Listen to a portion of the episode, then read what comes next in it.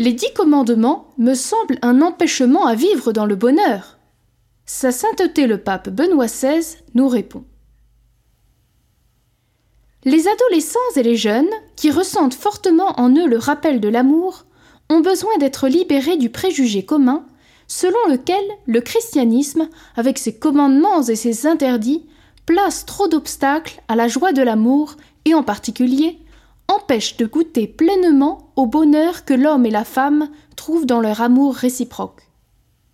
Au contraire, la foi et l'éthique chrétienne ne veulent pas étouffer, mais rendre l'amour sain, fort et véritablement libre.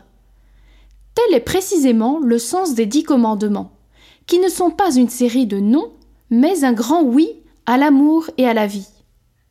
En effet, l'amour humain a besoin d'être purifié, de mûrir et également de se dépasser pour pouvoir devenir pleinement humain, pour être le principe d'une joie véritable et durable, pour répondre ainsi à la demande d'éternité qu'il porte en lui et à laquelle on ne peut renoncer sans se trahir soi-même. Tel est le motif principal pour lequel l'amour entre l'homme et la femme ne se réalise pleinement que dans le mariage. Dans tout le travail d'éducation, dans la formation de l'homme et du chrétien, nous ne devons donc pas, par peur ou par embarras, laisser de côté la grande question de l'amour.